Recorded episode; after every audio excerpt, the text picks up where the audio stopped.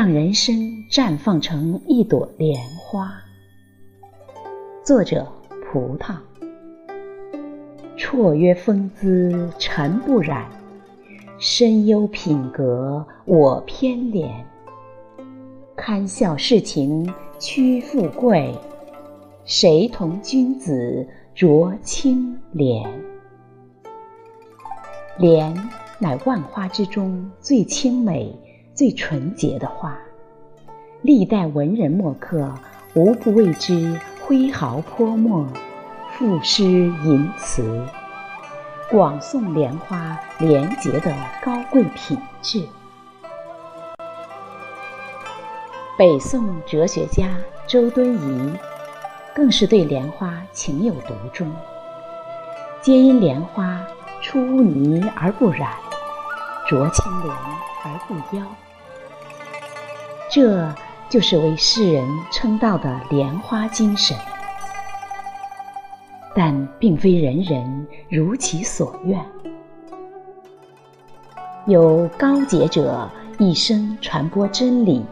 创造文明，也有私欲熏心者沉沦为孽障；有人一生将爱奉献给社会；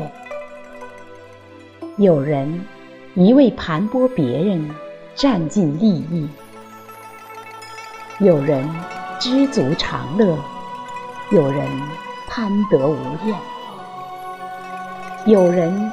坚守节操，高风亮节，名垂千古。有人道德沦丧，腐化堕落，遗臭万年。每个人都有自己的生活准则，但未必每个人都能活得像一朵清莲。做人当像莲花一样香远益清。莲花植根污泥，却不愿不义，努力汲取营养，绽放自己。做人就要学习莲花般的君子精神，修身养德，志存高远，建功立业，报效祖国。而不是为了一己的私利和功名而追逐。所以，只有道德高尚、人品高洁、聪明睿智的人，才会像莲花一样香远益清，受人尊敬，令人敬佩。做人当像清莲，保存一段素心。做人成功是人生最大的成功。做人最重要的是保有一颗像清莲一样清净、朴实、淡泊的素心。所谓“人道无求品自高”，若能清心寡欢，以淡泊无求的素心处事，坚持修身从善。